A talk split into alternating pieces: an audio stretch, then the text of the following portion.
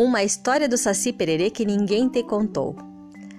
Todo o pessoal da floresta tem bronca do Saci que vive aprontando com os outros. Como a gente sabe, é levado mesmo. Um dia, deu um nó no rabo da onça. Outro dia, passou batom vermelho na bocona do jacaré. E para tirar foi um sufoco danado. Só dava aquela bocarra vermelha com tanto dente branco dentro.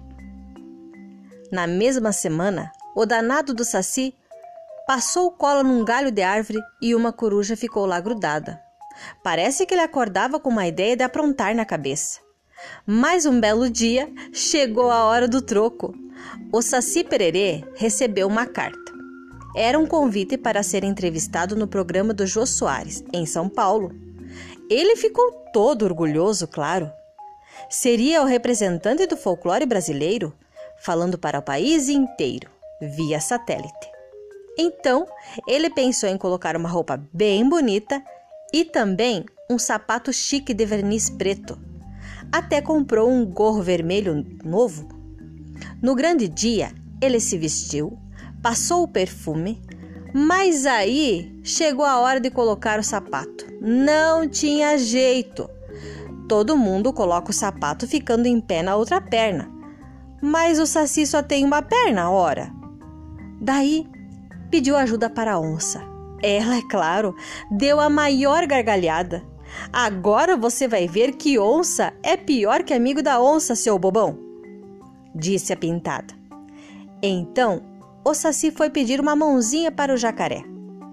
Kia, kia, kia, kia, kia, riu o bicho com o seu bocão cheio de dentes. Se depender de mim, você vai a descalço mesmo. E o Saci tentou de novo.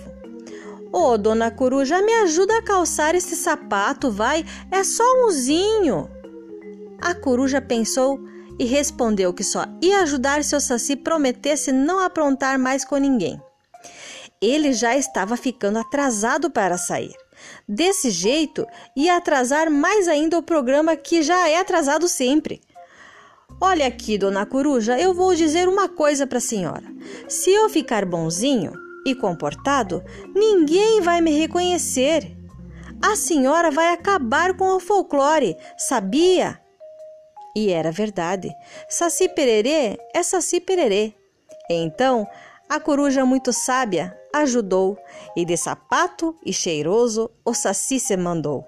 Mas a verdade é que com a coruja ele nunca mais aprontou.